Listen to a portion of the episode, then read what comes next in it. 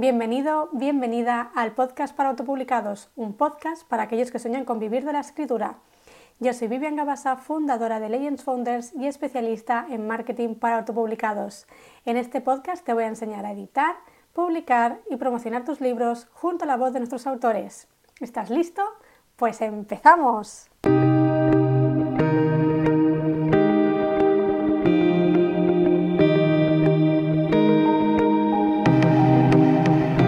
Feliz miércoles, ya estamos otro miércoles aquí en el podcast, ya con el episodio 41. Estoy muy contenta, esto ya va pillando forma, ya cada vez tenemos eh, más episodios, nos acercamos al episodio 100, tengo ganas, aún queda la mitad, un poco más de la mitad, pero bueno, vamos por buen camino. Y eh, este episodio, eh, por fin, vamos a hablar de uno de los géneros literarios más leídos y bueno, con más competencia ¿no? actualmente en el mercado de, los escritores y es el género eh, de la romántica. ¿no? En este episodio 41 del podcast para autopublicados traigo como invitada a Annie Peterson. Es autora de novela romántica contemporánea y es la escritora conocida por las biologías, además de otros libros que, que ha escrito, pero sobre todo por las biologías de La droga más dura y Vas a ser mía. Bueno, Annie en este episodio nos va a contar eh, cómo escribir novela romántica, ¿no? qué ingredientes debe tener una novela, sobre todo en su subgénero, que es la contemporánea. Y vamos a hablar también de los clichés, ¿no? Estos clichés, qué piensas sobre, sobre ellos y qué tipos hay, ¿no? Porque hay de los buenos y de los malos. Esto lo veremos en el episodio. Además, en el programa también nos va a hablar sobre promoción, que esto nos interesa mucho, ¿no? Cómo ha sido su promoción, cómo ella eh, se ha dado a conocer, cómo se ha diferenciado en un mercado donde cada vez hay más escritores eh, de romántica y donde cada vez hay más lectores que quieren leer novelas románticas, ¿no? Nos va a hablar de cómo eh, se ha promocionado, eh, qué trucos le han servido durante todos estos años y nos regalará muchos tips interesantes. Bienvenida, Ani, al podcast para autopublicados. Muchas gracias por venir. Gracias a vosotros por invitarme. Bueno, a ti. bueno, Ani, eh, por fin eres la primera invitada de novela romántica en el podcast para autopublicados. Eh, llevaba tiempo que quería invitar a bueno, pues una escritora ¿no? de novela romántica y bueno, te he escogido a ti porque creo que vas a traer mucho contenido muy interesante para todos los escritores que quieren empezar con este género. Pero bueno, como siempre en este podcast, invito a que, a que os presentéis vosotros un poquito para los que todavía nos, nos conocen. Así que cuéntanos un poco, ¿quién es Annie Peterson? Pues soy una arquitecta, que no ejerzo, pero bueno, ejerzo más de diseño gráfico, que me gusta mucho más. Y bueno, y ahora pues un día, bueno, era muy lectora y leía muchísimo y ya llega un momento en que dices, me apetece hacer mi... Empiezas a tomar notas, así como que no quiere la cosa, y me apetece escribir mi propia historia, pues para tenerlo en casa en la estantería y punto, para darlo a los amigos, a la familia y ya. Y entonces, pues nada, te empiezas a crear, bueno, hice un máster de marketing, entonces me empecé a decir, va, pues me voy a hacer una marca y tal, y con mi nombre me lo voy a poner en inglés, porque yo me llamo Ana Pérez, pero dije, va, es que Ana Pérez... No tiene tanto gancho, ¿no? Eso es. Digo, va, me voy a poner como la Megan Maswell, está en plan, un nombre así. Digo, va, Ani, Ani, mis amigos me suelen llamar Ani, entonces digo, Ani, y digo, y Pérez es Peters, y digo, tía, pues ya está. Pero vamos, que tampoco piensa en, en hacer una carrera de esto, ni muchísimo menos, ¿no? Sí, sí. Bueno, ahora que, claro, mm, yo no sé cuántos años llevas ya como Annie Peterson, ¿no? Que es un seudónimo, pero ya forma parte de ti realmente. O sea, para ti es algo ya de tu vida, ¿no?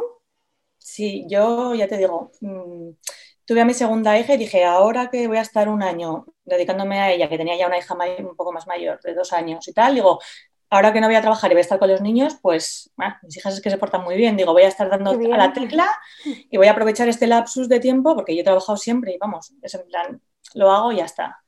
Y llevaba mucho tiempo esperando ese momento, o sea, años sin, decir voy a escribir, pero tomando notas, ¿no? Entonces el día que llegó el momento dije, me salió del tirón y estuve muy contenta y tal. Entonces, pues eso, mm, dije en 2017, no, bueno, empecé en septiembre del 2016, por ahí, y lancé el libro en febrero del 2017, pero vamos, como que sin redes sociales, sin anunciar, sí, claro.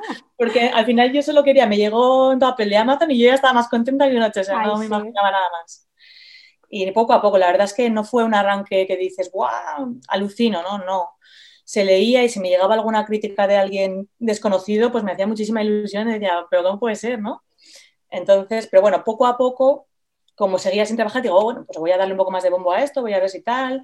Y nada, empecé ahí a fijarme un poquito más. Yo tenía algún conocimiento de marketing, pero claro, tampoco estaba puesta en muchas redes sociales, no, no estaba en Facebook, no estaba. No era lo mío, ¿no? Porque yo soy un poco, bueno, vamos, yo voy a mi rollo y no soy muy de hablar todo el tiempo, o sea, un poco asocial, ahora menos, pero antes. Y nada, y poco a poco empecé, hace, pues eso, hace ya cuatro años. Sí, sí, bueno, tenemos todos los escritores nuestro punto antisocial, ¿eh? las cosas como son. Nuestro puntito de estar nosotros con nuestros libros, nuestras cosas y que nadie... En nuestro mundo. sí, sí, o sea que en eso todos tenemos algo en común. Eh, bueno, en redes sociales, eh, ahora que has sacado el tema, eh, mucha gente te conoce por Lady Fuxia, ¿no? Eh, lo vemos en el merchandising que usas, a veces incluso en marcapáginas, en, incluso en tu usuario de Instagram, es Lady Fuxia. ¿De dónde viene este nombre? Pues, a ver, mis amigas ya me llamaban muchas veces Lady Fuxia, porque yo a todo lo que puedo, rosa, ¿sabes? O bueno, fucsia más bien, más que rosa, fucsia. Y siempre me decían Lady Fuxia, Lady Fuxia. Y dije, va, me voy a poner, pues eso, para crear una marca pues como Beta Coqueta es Beta Coqueta y Elizabeth Benamé, pues digo, yo me pongo esto y hago un dibujito y para adelante.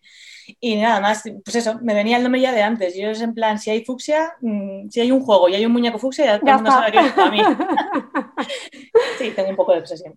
Está muy bien. Bueno, eres la autora de varios libros, porque ya, ya, has comentado, ¿no? Desde el 2017 que estás escribiendo. Pero bueno, quiero recalcar algunos de los que más éxito han tenido, por decirlo de alguna manera, que es La droga más dura y Vas a ser mía. Ambas son biologías, si no me equivoco. Sí. Vale, eh, cuéntanos un poquito qué va a encontrar el lector eh, en cada una de esas biologías, así un poco a grandes rasgos. Pues a grandes rasgos casi siempre suelo centrar, yo lo llamo tragicomedia, porque mm, de un punto, de un, de un suceso un poco trágico, eh, mis protagonistas se lo toman desde el punto del humor de que, les ha de que les ha caído un poco encima ¿no? la cosa. Entonces, yo nunca, aunque hago romántica, nunca es en plan, estoy en mi vida normal y conozco a un chico y me enamoro. Mm. No. Esto, lo del amor es como un inconveniente que surge a raíz de una trama que le suelo meter, pues eso, un, incidente desencadenante trágico, ¿no? Que suele ser más serio, pero claro, ahí está el punto de, que se desquician y que cómo responde la condición humana. Y a mí me gusta mucho trabajar el perfil psicológico de los personajes y que el amor les pille un poco como de, de casualidad, ¿no? Eso está muy bien, que no sea el típico insta-love, ¿no? Este que nos encontramos a veces en algunas historias. Que bueno, a veces les pasa, a veces pasa, porque a veces pasa, pero ellos siempre lo rechazan. ¿no? no, y además lo que iba a decir, que hay muchos lectores que les gusta también este Instalove. Es decir, hay lectores para todo. Hay para algunos que son más exigentes y no, quiero que se lo ocurren, y hay otros que, pues bueno, pues les gusta más este flechazo, ¿no? Por decirlo de alguna manera. En, las historias románticas.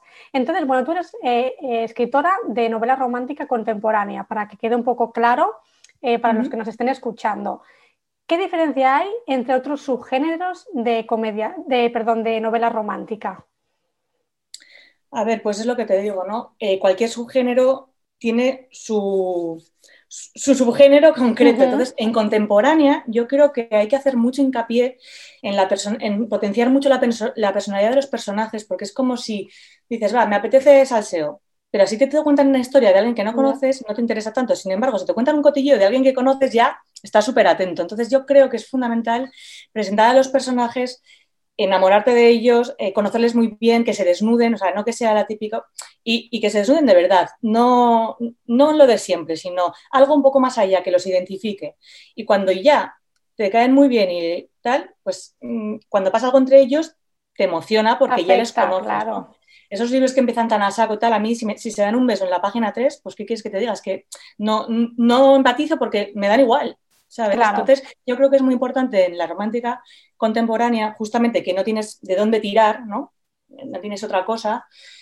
Eh, potenciar mucho la personalidad, quedarte con el personaje, conocerles y luego ya pasar a mayores.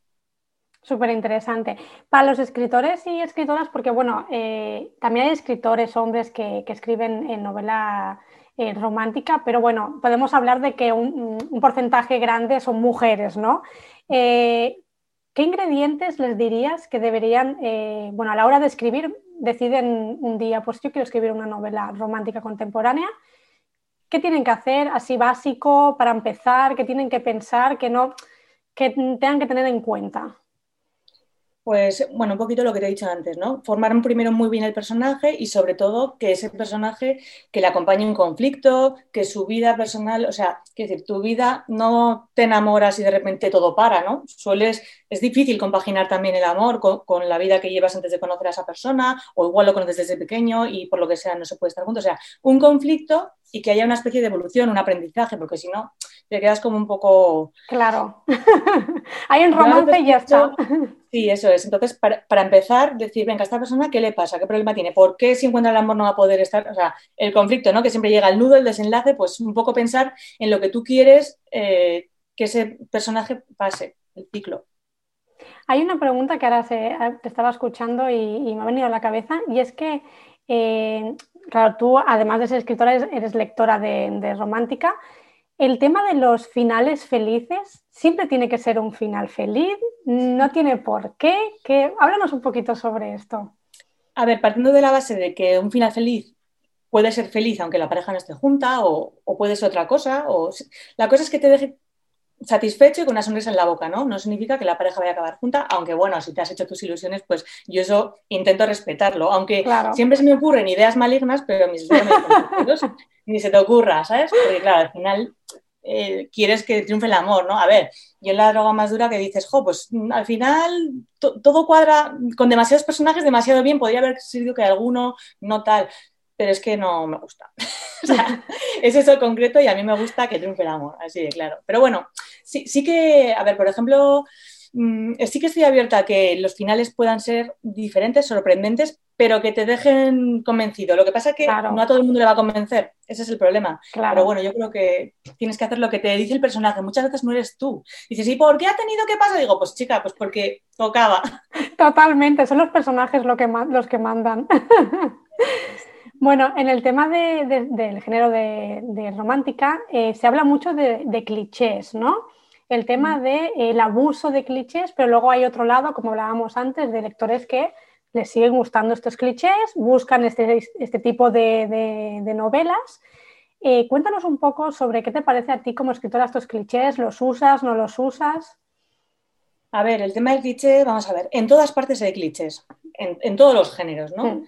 Y en romántica, en romántica lo que pasa que se usan mucho, pero es que eh, en realidad todos somos muy... es que decir, si te quieres salir de un cliché, tiene que ser una cosa muy original en realidad eh, el amor es un cliché en sí mismo. Quiero decir, te enamoras, piensas, tienes miedo, luego pasa, luego no sé qué. O sea, mm, que está lloviendo y te apetece meter un beso, aunque sea un cliché que te cagas, pero es que vamos a ver, para mí lo importante es cómo lo estás contando. O sea, que decir, todas las historias de amor son la misma. Bueno, eh, ¿me entiendes, no? Sí, sí.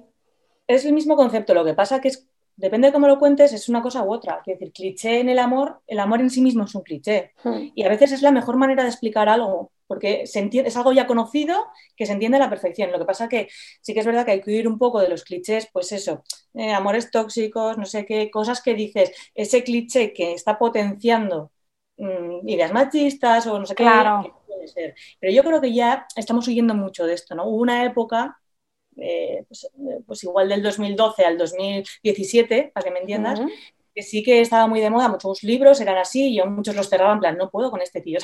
como le vuelvo a decir, como le vuelvo a dar Le parto la cara, así de claro. Y ahora, ahora mm, sí que es verdad que ya se ha oído un poco de ese de ese clichés molestos, porque hay algunos que no molestan, Cuando él se quita la camiseta o ella y la ve desnuda, que pasa mil veces, pues eso mola, pues ¿para qué lo vas a quitar, no? La cosa es cómo lo hagas. Pero esos que son en plan, pues eso, que potencian comportamientos que no deberíamos ni nosotros asumirlos como normales ni para futuras generaciones, etcétera. Donde esté un cliché hay alegría. Totalmente. No, y además el tema de, los clichés así, pues tóxicos, ¿no? Que el amor tóxico, el amor que, es dañino, ¿no? Eh, esto hubo hasta un boom muy bestia hace unos años y parecía que solo había historias sobre esto, ¿no? O sea, como hubo como varios libros de éxito con, este, con esta trama, hubo muchos eh, escritores que se lanzaban. ¿eh? Aunque la gente es consciente de que es una fantasía, que tú no lo vas a adquirir como algo propio, que es, pues eso, una ficción, mm, depende de la gente. Igual hay gente que lo lee y se ofende porque ella está viviendo esa situación y, se siente insultada, no sé, es que es muy, evidentemente, mm, no se puede generalizar nunca, ¿no? Pero sí que es verdad que ahora las protagonistas son de otra manera, yo creo. Y sí que es verdad que siempre es el chico amargado, torturado, métele si quieres millonario, que tú le vas a llegar a, cambiar con todas tus fuerzas, pero yo creo que en el fondo nadie es tan malo, la gente ya está ahí, lo que pasa es que hay una especie de... Eh, por condicionantes de tu vida te has vuelto así, pero ella lo que hace es mm, que vuelva a ser él, no que cambie. ¿vale? Claro, claro.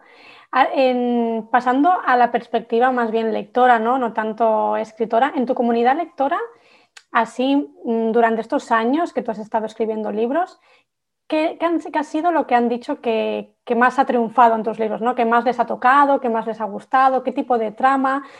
Que, tú veas que los lectores, pues, oye, en, en romántica contemporánea ha potenciado eso. Pues a mí me llama la atención que queriendo hacer un libro con la clásica historia, siempre los personajes secundarios gustaban más, ¿no? Tenían más fuerza, pues porque aparecen poco, pero lo poco que aparecen los tienes que dotar de una personalidad y al final se acaban haciendo también protagonistas y muy importantes en la trama. Y sin darme cuenta, ha sido como una cosa que todo el mundo ha ido comentando, en plan, jo, pues este personaje, como que los principales principales no han sido los protagonistas máximos, sino otros que les han ayudado. Hmm. Entonces, más o menos por ahí. Y bueno, y que la lealtad entre los, mm, que yo remarco mucho el tema de la amistad, que el amor es un concepto que está ahí, pero también el amor en ti mismo es muy importante, pues ese tipo de puntos. Que al final es un poco de todo, no solo la historia romántica de me muero por ti, mm, sin ti no soy nada, sino que es el amor el que te hace crecer como persona y que tus amigos también te pueden ayudar. Súper interesante. Sí, es que al final es una parte de la trama, pero mm, puedes tocar muchos más puntos, ¿no? Y al final una historia, además de contar una historia, cuenta un aprendizaje, una reflexión o muchas, muchas otras cosas. Eh, el tema de la inspiración. Eh, todos los autores nos inspiramos en eh, otros grandes escritores, escritoras de nuestro género favorito. ¿En quién te has inspirado tú? A ver, yo, yo creo que ya lo he hecho un montón de veces. A mí mi escritora top, top, top es Elizabeth Benavent. Mm, no creo que se pueda juzgar a Elizabeth por sus tramas o sus personajes. Yo su fuerza la veo más bien en la manera de narrar. En o sea, es que a mí prácticamente la historia está ahí, pero a mí lo que me motiva mucho de ella es mm, sus reflexiones, su manera de expresarse, el humor que tiene. Me parece que no cae en el mal gusto, en lo choni, no sé, bueno, a veces sí, pero bueno, es que tiene 25 libros. Pero me parece que tiene, me parece que tiene un don, un don especial que, yo he leído mucho y no veo en ninguna otra parte. Que igual sí, pero no tanto, no tan potenciado, ¿no?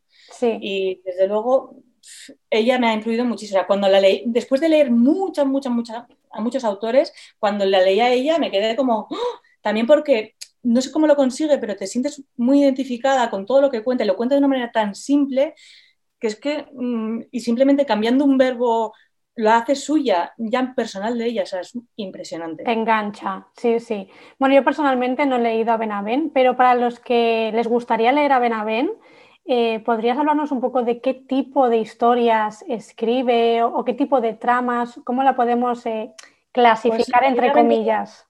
Es muy experta en eso, en la psicología de los personajes, los trata muy bien, mm, te encariñas con ellos, te importan, sufres con ellos, que eso es mm, para la contemporánea es muy importante, ¿no? Que te importen y, que te enganchen enseguida. Yo a veces estoy leyendo, me voy a hacer otra cosa y estoy pensando en ellos, en plan, tengo que cogerles otra vez a ver lo que va a pasar con ellos. O sea, esa manera de enganchar es porque los personajes te han calado y ella eso lo hace muy bien.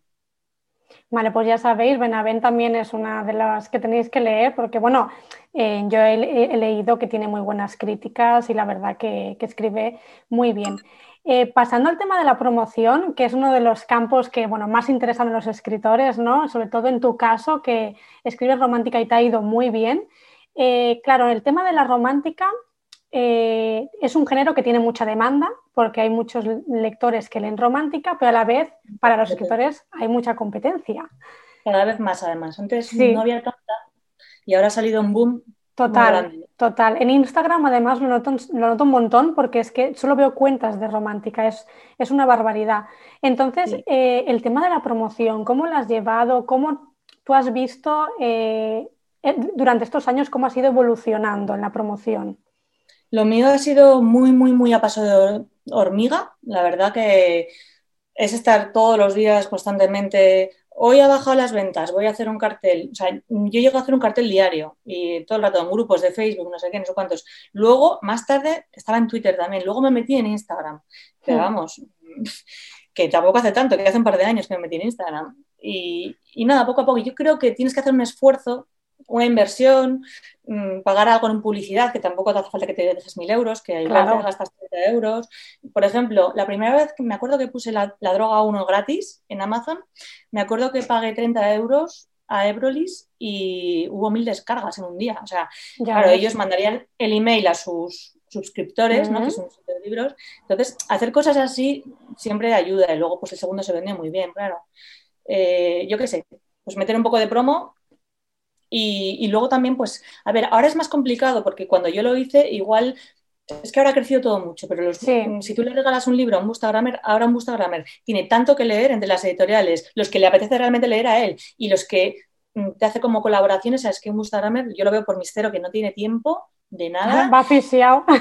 Sí, es agobiante y no puede ser, ¿no? Lo que, pero claro, al final es el boca a boca lo que le hace decir, te subo, en te subo en la lista de pendientes y te leo porque, claro, como no dejan de hablar de ti, pero claro, es muy complicado. Es, yo siempre digo que he ido cazando a mis lectores uno a uno. Totalmente, al final es eso, es el trabajo de hormiguita, cómo se consigue y esto de mm, consigo tantos lectores o consigo tantos eh, ejemplares vendidos no se hace un día para otro, o sea, eso tiene que quedar muy claro. El tema que has comentado de, pues eso, ¿no? Contactar con, con algún tipo de newsletter, que tenga una gran comunidad lectora detrás, está muy bien. Eh, más o menos así, a grandes rasgos, sin entrar en detalle, eh, podemos hablar de una inversión cara, una inversión barata eh, a la hora de, hacer este tipo de cosas. Yo no diría que es caro, o sea, ya te digo, yo lo que hice, que lo he contado muchas veces también, es que regalé 50 libros de la droga, o sea, la edición especial nació de decir, bueno, a ver, voy a hacer, voy a juntar los dos en un libro para que a mí me salga más barato y lo pueda regalar porque al final si no te dejas un claro. y la droga uno sin la dos es como una crueldad partir, entonces tenían que estar juntos. Así que nada, pues compré creo que fueron 50 libros y, los repartí. Em, y claro, en cuanto abrí los 10 primeros ya te estaban llamando, ay, ¿sabes? Yo también lo quiero. Y a ver, evidentemente hubo algunos que no se le llegaron a leer, que los recibieron y no me dijeron nada más, pero sí que, sí que influyó o sea, me funcionó. Te digo, mm. hoy en día es mm, difícil que un Instagram encima que tenga muchos seguidores y tal te diga, vale, te voy a leer cuando no eres nadie, no sé qué. Es muy difícil, ¿no? Entonces, no sé, poco a poco. Y luego, sobre todo, yo sí, si a día de hoy tuviera que empezar de cero, pues eh, hacer una inversión buena de, portada, de tal, no sé, que, no se vea un libro más de, va, otro más, no, sino que realmente hay algo que te llame la atención y por la portada puedes ahí buscar una manera, ¿no? Totalmente. Además, tus portadas me gustan mucho porque son muy coloridas. Has sacado un nuevo libro hace poco que tiene una portada brutal porque destaca mucho el amarillo. Eh, háblanos un poco de este libro así rápidamente para los que todavía no saben que has sacado un nuevo libro y de qué va. Sí, el de Yo Superior Ella está un poco basado en el teorema de Freud, ¿no? Ya se sabe que, bueno, que tienes tu yo interior, tu yo ángel y tu yo demonio, ¿no? Que te dice lo que hacer y tú decidir. Entonces, es un poco, a ver, mm, yo me podía haber, podía haber dicho, venga, voy a sacar otro libro de un tío malo, pero me apetecía mucho tocar este tema eh, este tema metiendo también el tema trans, que, está, que se ha oído mucho este verano y bueno, está ya pegando muy fuerte en todas partes. Y digo, jo, es que yo soy la primera que no tenía ni idea del tema, que porque lo vi en una serie y tal y cual, y digo, me quiero informar de esto y quiero ver bien la cosa. Evidentemente, vendiéndolo para alguien que igual de primeras dices, uy, qué pereza, no, no, no. Pero claro, yo intento revertirlo de, o sea, envolverlo de una manera mm, en clave de humor, que sea tal, que un poco de locura y que haya también otras historias, o sea, meterlo así un poco como de tapadillo, a ver, que yo no gano nada, evidentemente, pero me gusta mucho, es un tema muy humano y que engloba todo, ¿no? Que la tolerancia, mm, hay gente que no es tolerante consigo mismo tampoco, o sea, Totalmente. que me comporto de una manera entre los demás, de otra, quería tocar un poco todos esos temas, ¿no? Y, me, apetecía mucho hacer un libro así, la verdad. Qué interesante. Además, creo que ahora es muy necesario porque además eh, hay como se está reivindicando mucho y se está dando mucho eh, también eh, mucha visibilidad, ¿no? Que parece que, antes como que costaba más y, ahora se ve mucho más en los libros. Entonces el tema de, los libros en las historias también a mí me parece la verdad muy bueno que se muestre. yo creo que, bueno, dejaré los enlaces directos debajo del podcast como siempre. ¿Cómo crees que te has diferenciado en este último libro? Eh, en Instagram, por ejemplo, ¿no? que es una de tus redes sociales eh, más potentes, ¿no? por decirlo de alguna manera, donde te promocionas más. ¿Cómo te has diferenciado a lo mejor de otras autoras de, novela romántica contemporánea? Eh, a ver, yo creo que mm, poco a poco me, he ido haciendo mi, sello personal, que al final es un poco macarra o irónico o surrealista incluso. Sí. entonces, mm, pues eso, yo he sido lectora y después de un libro tras de otro en el que siempre pasa lo mismo, que me gusta, pero también me gusta variar y que sea algo diferente, aunque desde el punto de vista de marketing no está tampoco muy bien, o sea, realmente tienes que ir a lo seguro, ¿no? Pero mm, a mí me apetece hacerlo así, ha gustado y me puedo permitir el lujo de hacerlo a mi manera. Tampoco sé, si podría yo muchas veces digo, joder, a ver este libro que está triunfando mucho, voy a leérmelo. Y no me siento identificada, digo, es que no, no puedo escribir así, no, no me va a salir. Entonces yo tengo que jugar mi baza y si gusta bien, si no, pues también. Y como gusta a un grupito, pues ya contenta. Pues ya está. y además no es un grupo pequeño, porque podemos ver que cada vez vas creciendo más. El tema de, la promoción es que yo creo que es el campo que peor llevan los escritores. Es, es complicado, ¿no? Diferenciarte, como hemos dicho, vender libros, promocionarte. Eh, una escritora que para dar consejos así muy básicos para ir terminando en el tema de la promoción, una escritora que quiere publicar su primer libro, se acaba de abrir la red social de Instagram, empieza de cero, digamos, ¿no? Eh, ¿Qué le recomendarías, eh, pues eso, para empezar al principio? Pues sobre todo revestirlo todo de una manera que se vea profesional, porque si no, si empiezas con lo cutre, no. Y, a ver, hay gente que dice, mira esta portada, hay, hay, gente que me dice, ¿qué te parece? Mm, a ti te puede parecer bien, pero hay profesionales para eso. ¿Vale? O sea, y, y, se nota mucho la diferencia. Tú igual no, porque es tuyo y le tienes cariño, pero los demás lo, vemos. Igual que el interior, pues eh, maquetaciones. Bueno, pues eso. Primer consejo, que sea un producto apetecible. Hmm. Y ya cuando sea apetecible, intentas venderlo. Que no puedes colocarlo de manera gratuita, intenta hacer un pago para que se vea. Y así poco a poco. Que te han puesto una opinión, por todas partes la tienes que poner. Que no sé qué, cosas así. Y claro, cada uno tiene su arma. O sea, yo, por ejemplo, ahora que, está TikTok muy de moda, a mí me, cuesta un mundo ponerme delante de la pantalla y hacer mongolo. Me encanta ver los demás. Pero es que a mí, yo de verdad no puedo. algo. Entonces, mm, cada uno va de su manera. Yo intento usar la imagen, que sea algo atractivo, gráfico, la picaresca, no sé. Cada uno a lo suyo. Y ya te digo, en Facebook hay mucho filón de muchos grupos de lectores y yo cada vez que veo que bajan las ventas y estoy ahí compartiendo en 80 grupos, suben un poco. O sea, funciona. O sea que hay que dedicarle su tiempo. Mm, el tema de los grupos de, de Facebook lo he oído mucho pero sí que es verdad que no estoy nada metida en el tema. Entonces, eh, esto de los grupos de Facebook, ¿qué es lo que podemos encontrar dentro de estos grupos? Tú te metes en Facebook y pones novelas o libros o lo que sea y te aparecen un montón de páginas. Tú te metes en la página miras a ver si te dejan hacer spam, porque lo que es. Vale, sí, claro. Enlaces, no sé qué. O, yo es que me hago un poco de lío porque hay muchas páginas y algunas. Hoy se puede los miércoles hacer publicidad, hoy los jueves. Yo le doy a todas y si me lo rechazan, pues rechazado queda, ¿no? Tampoco. Es que se pierde mucho tiempo. Pero claro, tú ya estás en 80 grupos y yo cada vez que pongo un post en mi personal, pues lo comparto a todas las páginas. Vale, vale. Mirando la hora, a lo que lo haces y tal. Y entiendo que todas estas personas que están dentro, además de los escritores, por supuesto, para eh, mandar este spam, para bueno, publicar este post, ¿no? Eh, hay lectores, ¿no? También dentro que ya yo creo que son, o sea, aceptan de que esto es como un grupo de noticias, de libros y de novedades y de... Si esto funciona es porque hay lectores mirando a ver qué es lo que le estás ofreciendo en vez de ellos. O sea, la gente que lee romántica lee mucho, lee muchos libros al mes. Entonces, eh, cada vez que sale uno, pues se meten, o sea, les salta ya a su propio Facebook que alguien ha... La cosa es coincidir con que justo vea tu noticia. Pero claro, hay tantas miles, miles de personas, pero sí que funciona porque hay mucha gente que está ya metida en esos grupos simplemente para el día que coge el móvil y dice, a ver, ahí va este libro, ahí me llama la atención, me meto con el link, mm, así. Qué buena manera, sí. Bueno, aquí es como que el spam se acepta, ¿no? Ya, ya entras tú a este grupo sabiendo que es, bueno, al final es como un muro de noticias, de libros, de romántica. Claro que... se llaman así, publicidad de libros, escaparate de libros, no sé qué, y la gente entra, pues... Qué interesante. Pues mira, esto me parece un dato muy importante, sobre todo, pues eso, ¿no? Para darte también un poco más a conocer y además funciona, por supuesto, cuantos más grupos estés, mucho mejor, que no estés en uno o en dos. Vale, pues para ir terminando, me gustaría que recomendaras uno o dos libros eh, bueno, para, bueno, de romántica o alguno que te haya gustado, que quieras compartir para otros escritores o lectores. Pues, a ver, mm, yo es que antes cuando era lectora leía mucha gente extranjera, ¿vale? Mm. Mm, hay mucha gente que sigue leyendo los extranjeros, cuando a nivel nacional ahora hay muchas más que Megan Maswell y Seven Ben, hay que decir, hay mucha gente y lo hace muy bien. Entonces, yo antes, a ver, aquí tengo, por ejemplo, Susan, Susan Elizabeth Phillips me encanta. Es una persona que ya será mayor, una mujer.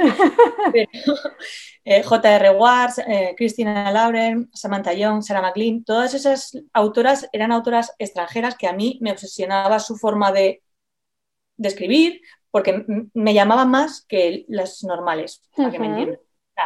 me, ofrecían algo más que a mí me, me llamaba la atención. Luego, cuando descubrí la Benavent, fue como ellas con potencia. Y a ver, Megan Maswell tiene muchísimos libros, 60 o más, y hay algunos que me han gustado mucho, mucho. Pero claro, es complicado. Eh, es complicado leer un libro, leer otro igual y que, te sorprenda de la misma manera y que te guste igual, ¿no? Por eso yo siempre intento eh, ser original, porque eso es súper difícil. Al final, una idea que ha funcionado muy bien, que vas a hacer lo mismo. Mm, ¿Me pongo otra vez unos traficantes? No, no puedo. Ella lo hace, pero yo no puedo, no voy a hacerlo porque no me. O sea, porque sé que el impacto va a ser el mismo que yo, que yo he tenido con otros libros. O sea, malo. Claro, claro. Bueno, las autoras las, las, pondré en las notas del programa. ¿Quieres mencionar un libro en concreto que a lo mejor eh, quieras recomendar y digas... Mm? Mm, a ver, hay mucha gente que no ha leído a Elizabeth Bennet, por ejemplo, y yo, mi libro favorito de ella, como el de muchísima gente, es el de La biología de Silvia, que, bueno, me parece un libro que va un poco más allá, o sea, que te consigue. Yo decidí escribir por ese libro porque fue en plan, como un libro me ha podido llegar a este, llevar a este límite, ¿sabes? De sentir tanto, o sea, nunca me había pasado. Yo leía y me gustaba mucho, pero fue como, o sea, que te cambia por dentro, es que no sé cómo llamarlo, que impacta, que impacta. Sí, sí, me han entrado, me han entrado ganas. Si no lo has leído, siempre lo recomiendo, en plan, oh, pues léetelo, yo qué sé. O la gente que está leyendo erótica y le gusta mucho y no ha leído Pídeme lo que quieras, que digo, vamos a ver, o sea, Grey, eh, al lado de Pídeme lo que quieras es una altura de betún.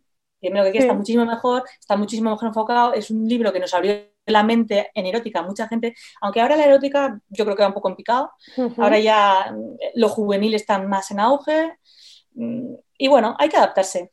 Totalmente, adaptarse o morir. Y bueno, eh, Ani, cuéntanos, ¿estás trabajando en algún nuevo proyecto? ¿Tienes alguna idea en algún nuevo libro? Sí, sí, estoy trabajando, bueno, el otro día dije el título, que se llama Jaque al Rey.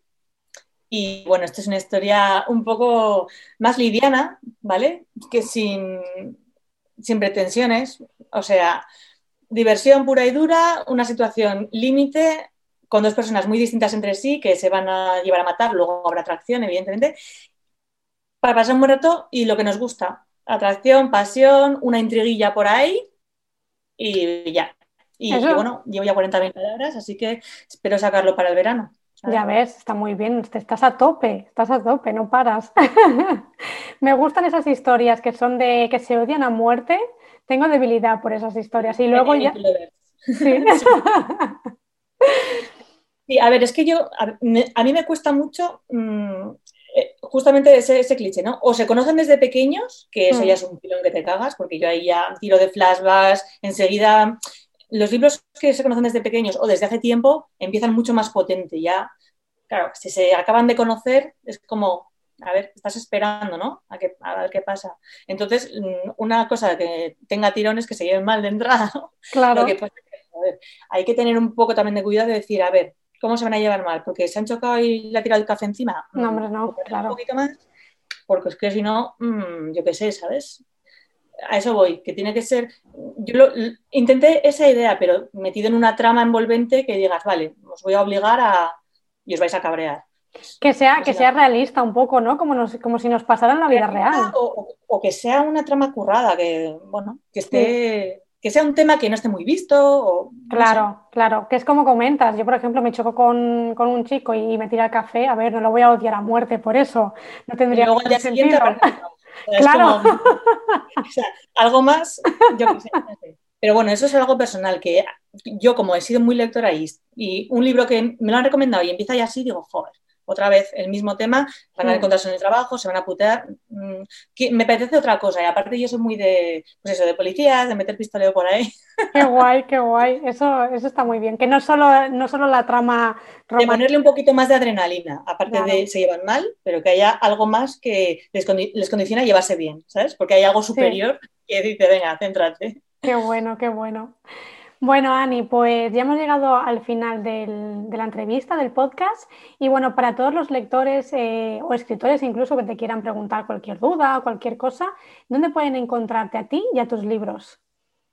Pues en mis redes sociales, en Instagram, en Facebook, en cualquier lado, buscan Lady Fuchsia o Annie Peterson y ahí estoy. Intento contestar a todo el mundo, que la gente me dice, pero deja ya, estar, pierdes un montón de tiempo hablando con la gente, comentando cada reseña que te hacen, jijaja. Digo, ya, pero es que eso también mm, yo creo que, ayuda. O sea, mm, haces amistad, creas comunidad, mm, yo qué sé, y es divertido. O sea, yo cada vez que pongo un post ya sé que voy a perder la tarde, porque entre jijijaja, por un lado, no sé qué, el que comparte dar las gracias. O sea, que sí, que es perder el tiempo, pero a mí no me lo parece. Claro, es una inversión, realmente. Es una...